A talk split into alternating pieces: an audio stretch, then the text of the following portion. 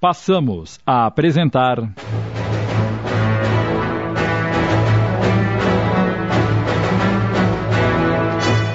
O Senhor das Terras, obra de Wilson Frungilo Júnior, adaptação de Sidney Carbone.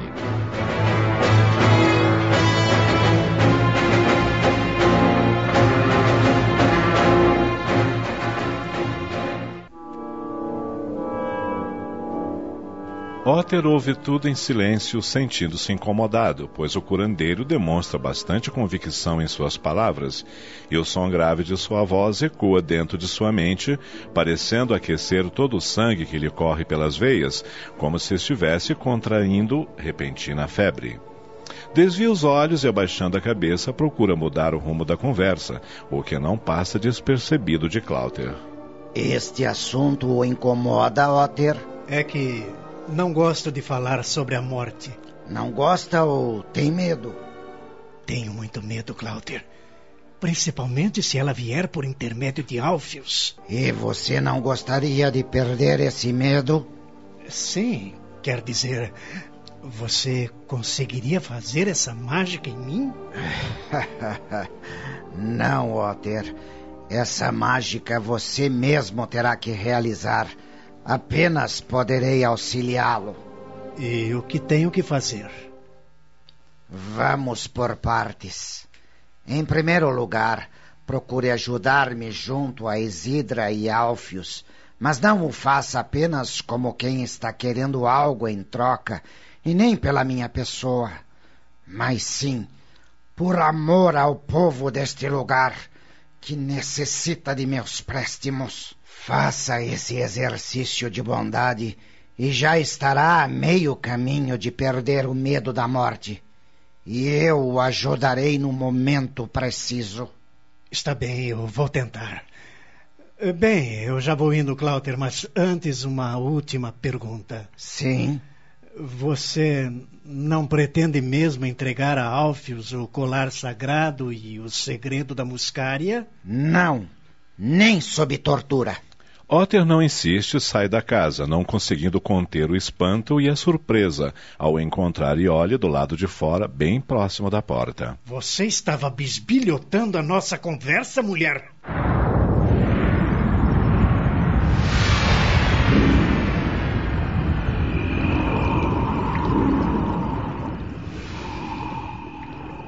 Não, Alfredo. Não estou bisbilhotando suas coisas. Apenas queria dar uma olhada naquele pedido de exame médico que estava guardado nessa gaveta e que agora não está mais. E não acha que esse termo bisbilhotar é muito pesado para ser usado comigo? Nós nunca tivemos segredos um para com o outro e nunca nos proibimos de abrir qualquer gaveta nesta casa. Perdoe-me, Yolanda. Ando um pouco nervoso com o que aconteceu e pareceu-me que você veio procurar por aquele pedido médico, porque não acreditou em minhas palavras naquele domingo. Não se trata disso, mas. Onde foi parar aquele pedido? Não sei. Eh, devo tê-lo jogado fora durante a limpeza. Afinal de contas, já havia feito os exames. E qual foi o resultado? Ora, qual foi? Normal. Estou com a saúde ótima. E e quem é o médico que o atendeu? Alfredo sente um ligeiro desconforto em ter que continuar mentindo para a esposa, mas acha que ainda não é o momento propício para contar-lhe a verdade sobre sua doença e o que ela lhe reserva. É um clínico geral. Tudo bem, mas qual é o seu nome? Nome de quem? Do médico, Alfredo. De quem mais poderia ser? Ah, ah sim, do médico, claro. Uh, sabe que, que. que não me lembro direito? Não se lembra? Fernando. O nome dele é Fernando. De quê? De quê? Ah, não sei. Eu não o conheço. Mas como você consulta um médico que não conhece?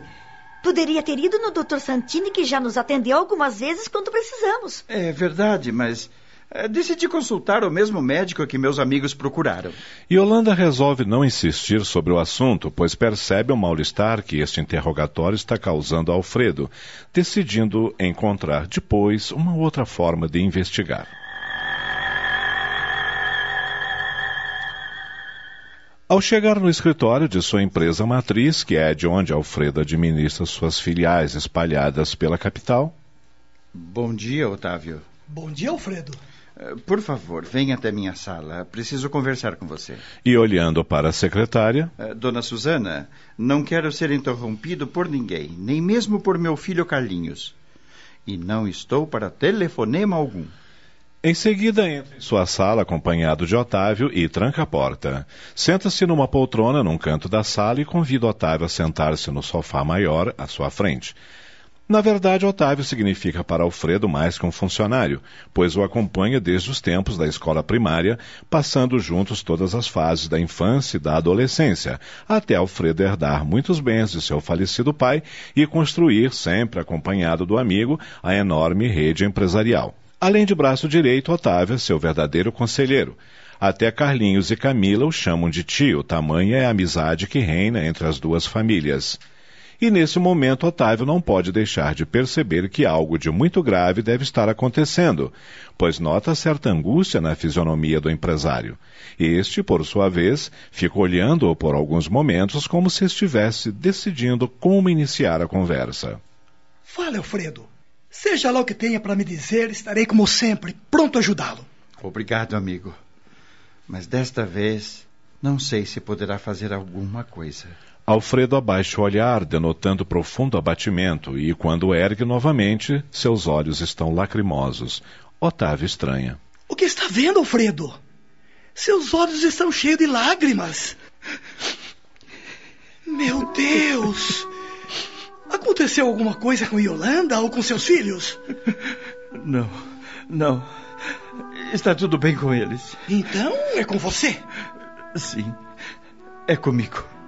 Fale, Alfredo. O que está acontecendo de tão grave a ponto de você não controlar as lágrimas?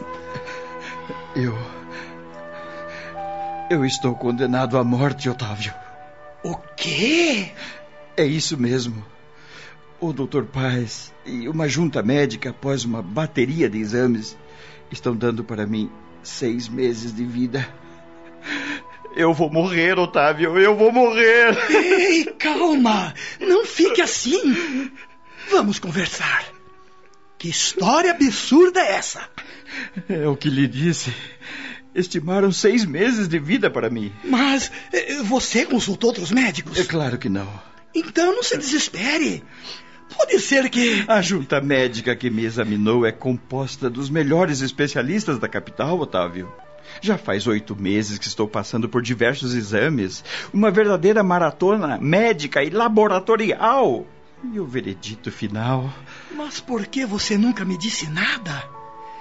Nem cheguei a perceber alguma preocupação em você, a não ser naquele dia em que fez questão de dar uma verdadeira aula para Carlinhos sobre seus negócios. Eu não disse nada porque não poderia imaginar que tudo fosse chegar a esse ponto. Na verdade, fiquei preocupado apenas quando o Dr. Paz me ligou, pedindo que eu fosse ao seu consultório com urgência. O máximo que eu estava imaginando era que talvez eu tivesse que ser submetido a uma cirurgia e por isso é que estava explicando algumas coisas ao Carlinhos e inclusive procurei organizar os meus documentos particulares que tenho em minha casa e explicar também à minha esposa, o que aliás a deixou muito nervosa e preocupada. Mas nem de longe pensei que estava condenado. Ah, meu Deus. Você é capaz de imaginar o que se passa na cabeça de um homem condenado à morte? Ah, e Yolanda Alfredo? Ela já sabe? Não, ainda não. Nem meus filhos. Você é a primeira pessoa a quem estou lhe contando. Eu ainda acho que você deveria procurar outros médicos, talvez nos Estados Unidos. Você tem dinheiro e pode fazer isso. O Dr. Paz foi categórico e tenho plena certeza de que se existisse a mínima possibilidade de se fazer alguma coisa, ele teria me dito. E o que você pretende fazer? Pensei muito. Pensei e cheguei à conclusão de que só me resta rezar e esperar por um milagre. Você acredita em milagres? É, não sei. Acho que sim.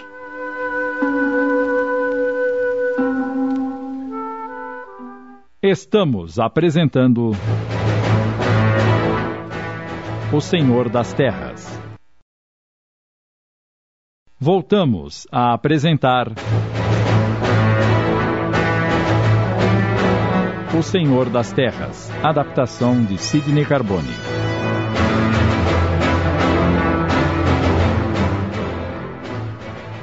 Sabe, Otávio, nunca fui de frequentar igrejas nem amigo de orações. Nunca senti necessidade delas, mas agora. Agora estou precisando de um apoio diferente. Talvez, quem sabe, de um padre. Um padre?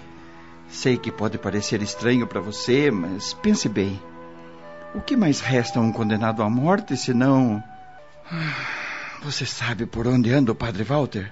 O ano passado ele esteve aqui no escritório e nós lhe fizemos uma doação para uma casa de saúde de débeis mentais que ele estava construindo, lembra-se? Claro que sim. Mas o que você quer com ele? Conversar. Penso que esse tipo de pessoa com desprendimento em favor dos seus semelhantes deve ter muito o que dizer. E eu encontro-me com necessidade de ouvir. Otávio sente-se como se estivesse à beira de um abismo. Ama o amigo e sofre por sentir-se impotente diante daquela situação. Todo tipo de pensamento passa-lhe pela mente e sabe que dali para frente terá que ser bastante forte, não só para com o amigo e quase irmão, como também na administração das empresas, pois percebe que Alfredo não deverá mais ter condições de cumprir com esse trabalho e Carlinhos ainda não tem conhecimento sobre todos os setores e providências da firma. Alfredo parece estar adivinhando os pensamentos de Otávio, pois interrompe-os com o mesmo assunto. Gostaria de lhe pedir um grande favor, uma grande caridade. Fale, Alfredo. Você sabe que estarei sempre ao seu lado. Quero que assuma a direção da empresa e coloque Carlinhos ao seu lado e ensine-lhe tudo o que sabe. Darei a desculpa de que estou pesquisando e estudando algum outro tipo de negócio para poder afastar-me daqui. Você sabe que não terei mais condições de trabalhar com esse peso sobre mim. Não pense que estou me acovardando e me entregando ao destino. É que preciso procurar alguma coisa para me agarrar. Você me entende? Ah, entendo, sim. Ai, Alfredo, eu. eu. Nesse momento, os dois homens não conseguem se controlar e, levantando-se, abraçam-se fortemente, não contendo as lágrimas que rolam abundantes naquele convulsivo choro de dor. Permanecem abraçados por um tempo até que Alfredo salta-se do amigo e pede-lhe: Por favor, Otávio. Preciso falar com o padre Walter. Providenciarei isso. Devo ter o endereço dele na minha agenda. Você quer que eu chame ou irá até ele? Eu irei.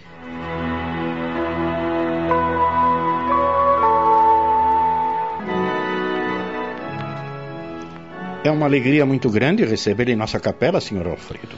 Alegre e gentil, Padre Walter abraça o empresário faz sentar-se num dos bancos da capela, localizada dentro da casa de saúde recém-construída, cujo pátio já se encontra ocupado por várias crianças excepcionais que naquele momento encontram-se em atividades lúdicas, organizadas por três professores da casa. Fico feliz por atender ao convite que lhe fiz uh, quando estive em sua empresa no ano passado para visitar nossa entidade. O senhor não pode imaginar o que pudemos realizar com aquela quantia em dinheiro que nos ofertou na ocasião, somada a mais algumas outras doações efetuadas por corações tão bondosos quanto o seu, pudemos terminar tudo isso que o senhor está vendo. Viu as crianças quando entrou pelo pátio? Uh, sim, Padre Walter, e fico satisfeito de ter podido colaborar um pouco para esta grande obra. E como está o senhor Otávio? Muito bem. E mandou-lhe um abraço. É um homem tão generoso quanto o senhor. Mas o, o senhor não me parece muito bem, ou, ou estarei enganado? Não está enganado, não, padre. Estou muito mal. O que está lhe acontecendo? Mais uma vez, Alfredo não consegue conter as lágrimas e é banhado nelas que narra tudo sobre o seu problema. O padre ouve atentamente e depois coloca a mão direita por sobre a sua cabeça num gesto de consolo e amizade. Alfredo, recompondo-se, pergunta: O que a religião pode fazer por mim, padre? Bem, doutor Alfredo, o senhor fez muito bem em procurar apoio em Deus nessa hora difícil pela qual está passando e pretendo fazer todo o possível para auxiliá-lo. E como, Padre Walter? Acho que somente um milagre poderá me ajudar. Será que serei merecedor? Tudo é possível para Deus e nosso Senhor Jesus Cristo. Em primeiro lugar, o senhor deve orar bastante. Não tenho feito outra coisa desde que recebi a minha sentença. Mas as minhas dores estão aumentando, assim como as doses de analgésicos que venho tomando. E o pior de tudo é que não sei até quando vou conseguir esconder isso de minha esposa e de meus filhos. Não seria menos doloroso se já fossem se acostumando com a ideia da minha morte desde já? Acho que deve aguardar mais algum tempo. Mas esses médicos uh, não chegaram a falar em cirurgia? O Dr. Paz me disse que essa hipótese foi estudada, mas chegaram à conclusão que o risco seria muito grande e que não valeria a pena corrê-lo. Entendo. Meu caso é bastante grave, padre. Não me resta outra alternativa a não ser colocar os meus negócios em dia e preparar-me para o meu desenlace. Mas tenho muito medo das dores que certamente advirão, cada vez maiores com o passar do tempo. Medo da morte que me espera. O senhor sabe, céu, inferno ou nada. Não, não fale assim, doutor Alfredo. Vamos dar uma volta pela entidade. Quero mostrar-lhe o que o senhor ajudou a construir. Depois conversaremos mais um pouco. A, a propósito, convido a almoçar comigo. Aceita? Aceito sim, com prazer. Percorre então todas as dependências da entidade e o padre faz questão de explicar todos os detalhes da construção e o trabalho que estão realizando com as crianças excepcionais. Passam toda a manhã juntos e o padre fala de diversos assuntos na tentativa de distrair e acalmar um pouco o empresário. Depois do almoço, retornam à capela. Quando interrompemos a nossa conversa, eu estava falando sobre minha dúvida com respeito ao céu, inferno ou nada. O que o senhor pode dizer-me a esse respeito? Ah, essa é uma pergunta um tanto quanto complexa. Nós cremos que o homem, ao morrer, terá sua alma libertada do corpo e que, de acordo com os seus atos, terá uma recompensa ou um castigo. Ah, porém, não sabemos ao certo como isso se dá. O que posso dizer ao senhor com toda certeza é de que nós temos que acreditar na justiça de Deus, seja ela como for. Porque senão, de que adiantaria o homem ser bom e agir corretamente aqui na terra, não é mesmo? Mas o senhor acredita que a vida não termina com a morte? Ah, acredito piamente. Eu li um livro escrito por um médico ilustre norte-americano, onde são relatados diversos casos de pessoas que tiveram uma morte clínica por algum lapso de tempo e que retornaram à vida. Essas pessoas disseram ter tido a sensação de estarem flutuando e sentindo uma grande paz como se estivessem diante da presença de um ser muito bondoso, todo luz e amor, e algumas não sentiram vontade alguma de retornar ao corpo físico. Isso seria o céu? Não sei lhe dizer. Talvez estivessem a caminho dele. Também não posso comprovar tudo o que li, porém achei que haviam sido experiências bem semelhantes umas às outras. E nenhuma delas chegou a ir ao inferno para descrevê-lo. Não se falou nisso nesse livro. Será que todas tinham condições de ir para o céu? Eu penso que outras pessoas já tenham tido esse tipo de experiência. Mas acredito que nesses casos não se recordem. Talvez por um bloqueio de memória. Afinal de contas, essa experiência, se houve, deve ter sido muito traumatizante. o que foi, doutor? É, nada, não, padre, nada, nada. É, não estou rindo do senhor. Apenas não me conformo de estarmos tendo esse tipo de conversa, como se estivéssemos discutindo uma viagem turística. É, sabe, doutor, penso que todo homem deveria estar preparado para essa viagem, que não marca dia nem hora. Confesso que estou com muito medo e não sei o que fazer. Padre Walter abaixa a cabeça e fica em silêncio. Sente-se inútil, sem poder nada dizer para consolar o amigo, e uma grande frustração lhe percorre o íntimo. Alfredo percebe a sua situação e resolve despedir-se. Bem, padre, foi um prazer revê-lo, mas preciso ir. Ainda tenho muito o que fazer. É, Desculpe-me, doutor Alfredo, se não pude ajudá-lo mais. É, o, o que posso lhe dizer no momento é que tenha plena confiança em Deus e tudo percorrerá o seu caminho já traçado. Deus lhe pague, padre. E, espere só um momento, por favor. O padre retira-se da capela. Quase dez minutos depois, retorna com um pedaço de papel que entrega a Alfredo. O que é isto? É, nesse papel, contei o nome e endereço de um homem. É, procure entrar em contato com ele o mais breve possível. Cláudio de Melo. De quem se trata, padre? O religioso olha para os lados, como que verificando se estavam sozinhos na capela, e responde em voz baixa e grave: Por favor, doutor, não diga a ninguém que lhe indiquei essa pessoa. E se o fizer, peça-lhe discrição. Tudo bem, mas quem é Cláudio de Melo? É, é, é um médium espírita. Acabamos de apresentar. O Senhor das Terras. Obra de Wilson Frungilo Jr. em 15 capítulos. Adaptação de Sidney Carbone.